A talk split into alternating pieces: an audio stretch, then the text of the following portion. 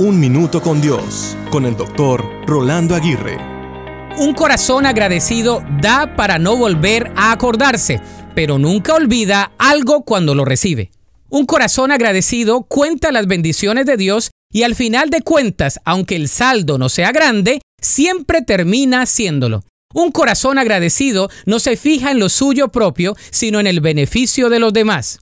Un corazón agradecido da las gracias en todo momento, aunque no lo sienta. Un corazón agradecido aprecia lo que tiene y espera con fe lo que aún no tiene. Un corazón agradecido dice no a la apatía y dice sí a la compasión.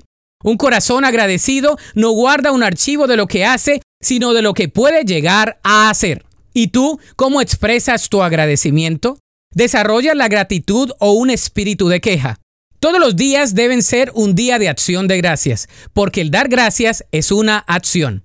Entonces, lo primero que debemos hacer al levantarnos cada día es dar gracias a Dios por el regalo de la vida, por las relaciones cercanas que tenemos, por los recursos que poseemos y por los que aún no tenemos. Debemos dar gracias por las luchas, porque sin ellas no seríamos fuertes. Debemos dar gracias por el dolor, porque sin él no conoceríamos la sanidad ni la tranquilidad. Debemos dar gracias por la intranquilidad porque en medio de ella conocemos la paz.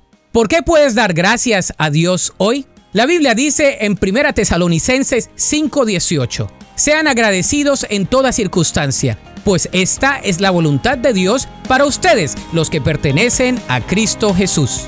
Para escuchar episodios anteriores, visita unminutocondios.org.